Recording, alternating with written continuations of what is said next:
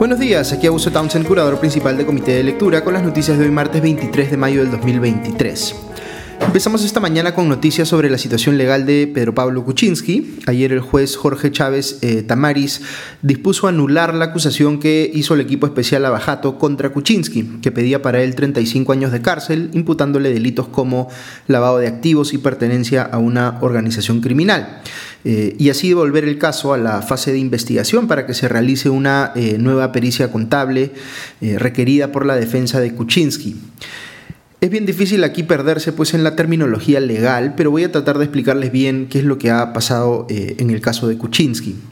Eh, el que se haya, entre comillas, eh, anulado la acusación no significa que eh, Kuczynski haya sido declarado inocente o que se haya caído todo el caso en su contra. Lo que hizo la defensa del expresidente es presentar un recurso legal que se llama tutela de derechos. Quizá recuerden que Pedro Castillo presentó tiempo atrás ese mismo recurso para tratar de invalidar una denuncia constitucional que en su momento presentó la fiscal de la Nación en su contra. Pero a Castillo se lo rechazaron, mientras que a Kuczynski sí le han dado la razón. Eh, ¿Qué pedía el expresidente en esa tutela de derechos? Eh, Kuczynski me refiero decía que eh, para eh, llegar al punto del proceso en el que se estaba, eh, debía habérsele dado, digamos, el derecho de defensa para, digamos, confrontar o argumentar en contra de una pericia contable y financiera que se había realizado a lo largo de la investigación y que de alguna manera la fiscalía estaba, pues, o había apurado el cierre de la fase en la que se le permitía a Kuczynski ejercer su derecho de defensa y, digamos, le habían recortado el derecho en ese sentido. Eh, es como si Kuczynski estuviera diciendo, eh, eh, ¿cómo me pueden acusar por esto sin siquiera haberme permitido analizar esa pericia contable para ejercer mi derecho de defensa?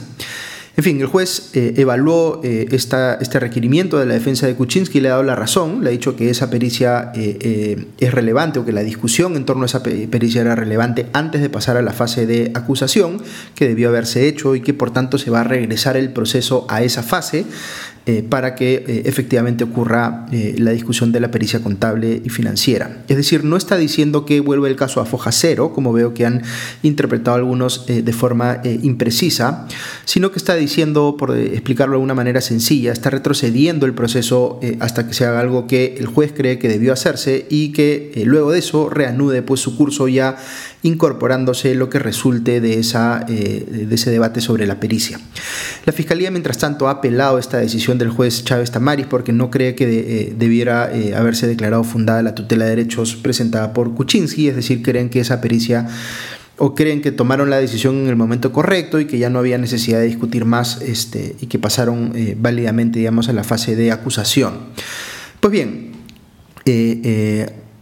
podríamos discutir sobre el tema de si la acusación está suficientemente bien sustentada. Ahí entramos, por supuesto, al terreno de la opinión, de lo interpretable. Pero sí es importante anotar algo. Cuando eh, evaluamos la situación legal o judicial de algún político, lo que tiende a ocurrir en muchas personas es que se dejan llevar por el sesgo político que tienen respecto de esa persona y eso determina o incide en la posición que asumen respecto de los casos judiciales que se siguen en su contra. Eh, si es un político que no me gusta, me es más fácil verlo como culpable de algún delito, pero si es un político que sí me gusta, eh, eh, pasa lo contrario, es más fácil que lo vea como eh, inocente. Lo aconsejable en estos casos es siempre verlos como si ignoráramos cuál es el posicionamiento político del personaje involucrado, porque eso debería ser irrelevante al momento de analizar si esa persona ha cometido o no un delito. Lo mismo deberíamos hacer con los fiscales y los jueces, es decir, no debemos valorarlos positiva o negativamente en función de si acusan al político con el discrepo o acusan al político con el que coincide Debemos estar pues en la capacidad de ver los argumentos legales más allá de cualquier preferencia política. Digamos que para efectos legales, más específicamente penales en este caso, la eh, afinidad política no debe ser ni un atenuante ni un agravante. Dicho esto, lo que está haciendo el juez Chávez Tamaris en el caso de Kuczynski es razonable. Eh, esa pericia, eh, en efecto, parece eh, necesario ver si que se haya sometido, digamos, a debate y bien vale la pena pues que sus resultados se vean antes de seguir adelante con el proceso. Luego hay otras cosas disputables sobre el fondo de esta acusación que ya les he venido comentando anteriormente en otros podcasts en referencia al caso de Kuczynski, pero también de otros políticos también acusados por lo mismo. Eh, en muchos de estos casos de eh, lavado de activos eh, contra políticos, la Fiscalía está, a mi juicio, estirando la interpretación del tipo penal de lavado de activos a tal punto que me parece que en última instancia el Poder Judicial va a rechazar esas imputaciones, no solo en el caso de Kuczynski, sino también de otros políticos. Pero digamos que aquí hay un espacio para discutir legalmente y la Fiscalía puede, por supuesto, defender sus argumentos de por qué sí cree que hay lavado de activos en estos casos. Eh, más difícil de defender, pienso yo, es la imputación de pertenencia a una organización criminal, en la que la Fiscalía incluye a Kuczynski con su socio Gerardo Sepúlveda, pero también eh, con su ex secretaria y su eh, ex chofer. Aquí sí parece más claro que la Fiscalía está forzando la interpretación para hacer ver que la secretaria y el chofer son parte de una presunta organización criminal. ¿Por qué hace esto? Porque está tratando de ir por dos delitos, lavado de activos y pertenencia a una organización criminal, que tienen penas muy altas. De ahí que hayan pedido pues 35 años de cárcel para eh, Kuczynski, que es bastante elevado. Es como les decía antes, la pena máxima que se puede poner en el sistema penal, más allá de la cadena perpetua. Es importante entender aquí que el éxito del trabajo de la Fiscalía no está en cuántos años de cárcel pide en las acusaciones que presenta contra los políticos en estos casos, sino en qué termina resolviéndose en el Poder Judicial en última instancia, si condena o no,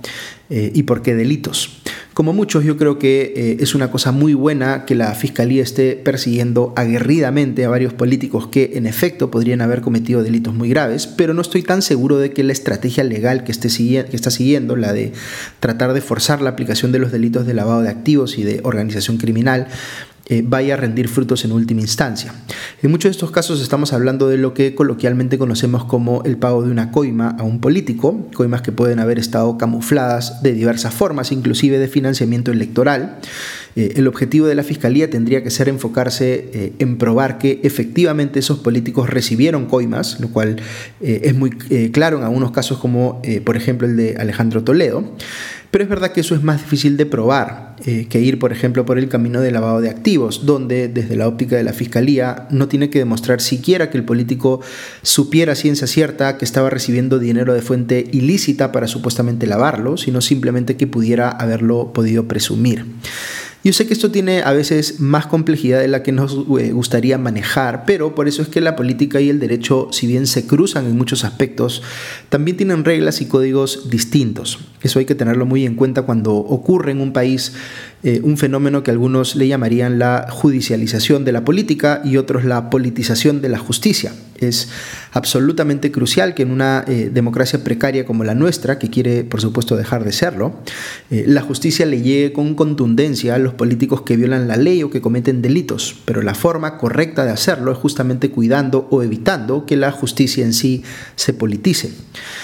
Hay otro caso eh, judicial que involucra a un político que viene avanzando también, eh, según leo esta mañana en el comercio, me refiero al de la ex alcaldesa de Lima, Susana Villarán, también investigada, eh, noten la coincidencia, por lavado de activos y organización criminal, aunque también de otros delitos más como colusión agravada, cohecho pasivo, falsedad genérica y falsa declaración en un procedimiento administrativo. El Poder Judicial acaba de iniciar la etapa de control de la acusación en el caso de Villarán. Se le imputa haber recibido poco más de 11 millones de dólares en dinero de las constructoras Odebrecht, OAS y Grañi Montero, supuestamente de fuente ilícita, para financiar la campaña del eh, no a la revocatoria, con lo cual se defendió, eh, digamos, políticamente Villarán de un intento de removerla de la alcaldía. Fíjense cómo Kuczynski y Villarán representan posiciones políticas muy distintas entre sí, y eso hace, como les explicaba al inicio, que algunos puedan verse eh, eh, ciertamente influidos por sus preferencias políticas al tomar postura sobre cada uno de estos casos de manera separada. Pero si bien hay similitudes, en ambos hay imputaciones de lavado de activos y de pertenencia a una organización criminal, como les decía, también hay diferencias importantes. En el caso de Villarán es mucho más claro, a mi criterio, que había un equipo operativo bajo el mando de la entonces alcaldesa, mientras ella estaba en el poder, eh, enfocado en conseguir dinero de las mencionadas empresas constructoras para financiar una campaña política que le permitiese mantenerse en el cargo. Es muy evidente aquí que ella estaba eh, pidiendo un favor que no debía eh, haber pedido que la ponía pues en una situación de evidente conflicto de interés porque eran empresas contratistas de la Municipalidad de Lima, un aporte además que violaba la regulación electoral y respecto del cual se hicieron esfuerzos concretos de eh, ocultamiento, de no transparentarlo. Eh, tanto en el caso de Villarán como en el de Kuczynski, lo que más nos interesa saber, diría yo, es si cualquiera de los dos, estando en una situación de poder en el Estado, tomando, tomaron acciones, perdón, concretas para favorecer indebidamente a las empresas que les habían dado financiamiento electoral o contratos de asesoría, según el caso. Eh, ahí está el kit del asunto, es decir, si ha habido efectivamente corrupción. Como les digo, en el caso de Villarán hay muchos más elementos de juicio para explicar cómo en torno a la eh, alcaldía de Lima, liderada por ella, había pues un equipo que coordinó y facilitó que se recibiera ese dinero de las citadas empresas constructoras, que no se cumplió la regulación electoral ni se transparentaron esos aportes, con lo cual se aprecia una intención de ocultamiento y además recibieron de la Municipalidad de Lima esas empresas adjudicaciones muy significativas eh, luego de haber hecho esos aportes. Eh, otro elemento que diferencia los casos eh, es que el dinero que benefició a Villarán, en el caso de Odebrecht, vino de su, entre comillas, departamento de operaciones estructuradas, que sabemos pues ahora que manejaba dinero de fuente ilícita mientras que en el caso de Kuczynski los pagos eh, por, consultorías que identifica la Fiscalía eh, eh, no provienen de ese mismo departamento.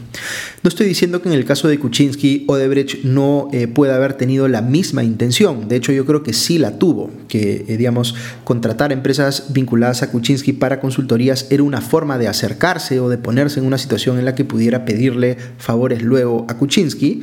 Eh, pero hay objetivamente, como les digo, diferencias importantes entre uno y otro caso que hacen que eh, el de Villarán sea eh, mucho más serio. En fin, veremos cómo avanzan estos procesos en paralelo. Y hablando de politización de la justicia, quien está en los medios en estos días es la ex fiscal de la Nación, Zoraida Ábalos. Este jueves el Congreso verá la denuncia constitucional que se ha presentado en su contra. Recordemos aquí que se le imputa haberse rehusado a cumplir sus funciones al decidir abrir e inmediatamente después suspender la investigación contra Pedro Castillo, siendo este presidente. Recordemos también que luego hubo un cambio de criterio en la fiscalía y se asumió que sí tenían facultades para investigar a un presidente en funciones, Castillo en este caso. ¿Cuál posición es la correcta? ¿La de Ábalos de no investigar o la que asumió luego Patricia Benavides de sí investigar? Pues yo creo que la segunda, pero sí diría que la situación no era tan blanco o negro y que había precedentes que podían usarse también para sustentar la eh, posición de Ábalos. Como siempre les digo, en estos temas legales muchas veces nos manejamos en las zonas grises, pero en fin, sabiendo Ábalos que el Congreso puede decidir su suerte, eh, este jueves, eh, inhabilitándola de la función pública por cinco años, le ha cursado una carta a su sucesora, Patricia Benavides, pidiéndole que convoque a una Junta Extraordinaria de Fiscales Supremos, buscando a Ábalos por supuesto, que la respalden frente a la denuncia constitucional que se verá en el Congreso. ¿Lo hará Benavides o dejará caer a Ábalos? Pues difícil anticipar, tiendo a pensar que no lo va a hacer. Eh, pero en cualquier caso la decisión eh, que tome Benavides va a ser leída también pues, eh, en clave política. Algunos temas del Congreso, como les había adelantado, se vio en la Comisión de Relaciones Exteriores, la moción que busca declarar persona no grata al presidente mexicano Andrés Manuel López Obrador por sus comentarios injerencistas sobre el Perú y esta fue aprobada con solo un voto en contra, el de Silvana Robles de Perú Libre. Rápidamente salió López Obrador luego de eso a decir que era, entre comillas, un orgullo para él que el Congreso peruano lo haya declarado persona no grata. Solo para compartirles aquí una, eh, un apunte especial, estas peleas entre el gobierno peruano y el mexicano se van a seguir dando, porque en ambos casos se ven como una oportunidad de anotarse puntos en favor, eh, eh, digamos, a favor en la política local en cada país. A López Obrador le interesa la atención que le generan estos incidentes internacionales y al gobierno peruano le conviene pelearse cada cierto tiempo con un, entre comillas, enemigo externo que permita pues distraer la atención de otros temas de la agenda local. Así que no tengo ninguna expectativa de que esto vaya a acabar pronto. Será eh, algo que regresará cada cierto tiempo sin que los involucrados quieran realmente pasar la página. Prueba de ello es que la propia Dina Boluarte ha eh, convocado a un grupo de juristas para hacerle frente a los comentarios de López Obrador y del colombiano eh, Gustavo Petro. Eh, eh, está interesada Boluarte en que se le perciba localmente como si estuviera pues escalando la pelea. Eh, quizá haya otros temas constitucionales en los que estos juristas podrían asesorarla, como si es constitucional o no que busque ejercer la presidencia de manera remota, aprobando solo una ley para tal fin. En fin, vamos a dejarlo por ahí. Eh, tengo que eh, ir volando en estos minutos a una entrevista que van a hacer en RPP por si quieren seguir escuchando reflexiones mías esta mañana. pero nada, si no nos escuchamos mañana este, y que tengan un buen día. Adiós.